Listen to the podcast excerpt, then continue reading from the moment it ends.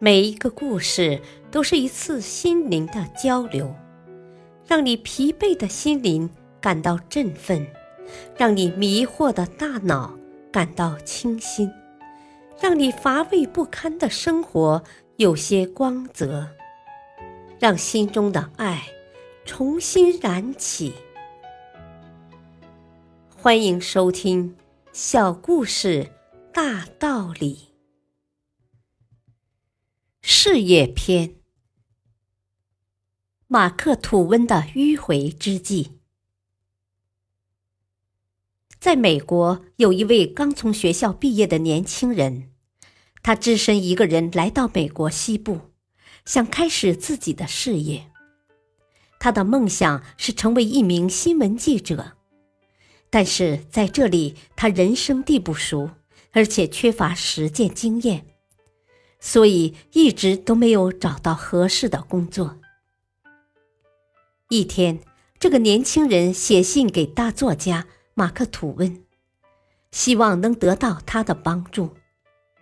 在信里，他还诉说了自己能力被忽视的苦闷。马克·吐温在当时已经是有名的大作家了。接到信后，他很快就给年轻人回了信。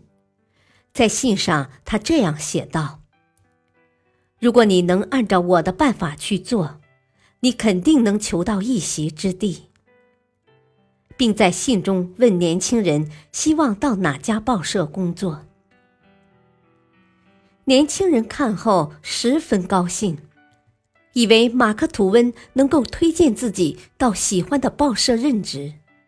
于是急忙回信，告诉他自己想去的报社名字。很快，马克·吐温的回信就到了。年轻人打开一看，只见上面写着：“你可以先到这家报社，告诉他们你现在不需要薪水，只是想找到一份工作打发自己的无聊，并表示你会在报社好好的干。一般情况下。”报社不会拒绝一个不要薪水的求职人员的。在你获得这个工作以后，就要努力的去干。你把采写到的新闻给他们看，然后发表出来。慢慢的，你的名字和业绩就会被别人知道。这时候，你就成了报社不可缺少的人了。而且，很多别的报社也会知道你的名字。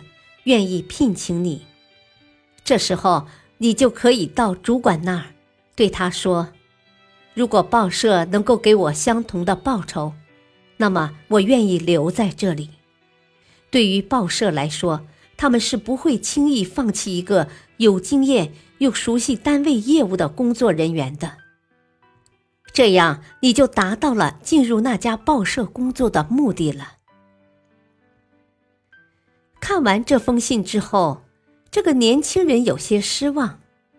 原来这并不是一封推荐信，他怀疑马克·吐温的方法是不是有效，但由于没有别的办法，还是决定试一试。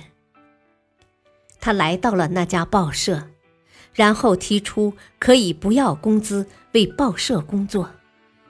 报社果然收留了他。他努力的工作。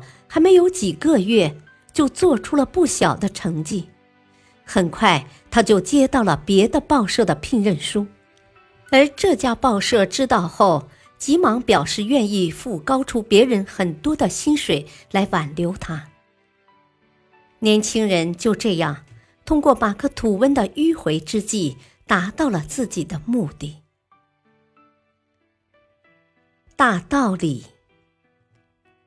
当你准备好要开创一番事业的时候，那么就要勇敢的迈出最为艰难的第一步。当迈出这一步的同时，也就意味着你真正开始了新的事业，将有可能享受到胜利的喜悦。感谢收听，下期播讲一万只干电池。敬请收听，再会。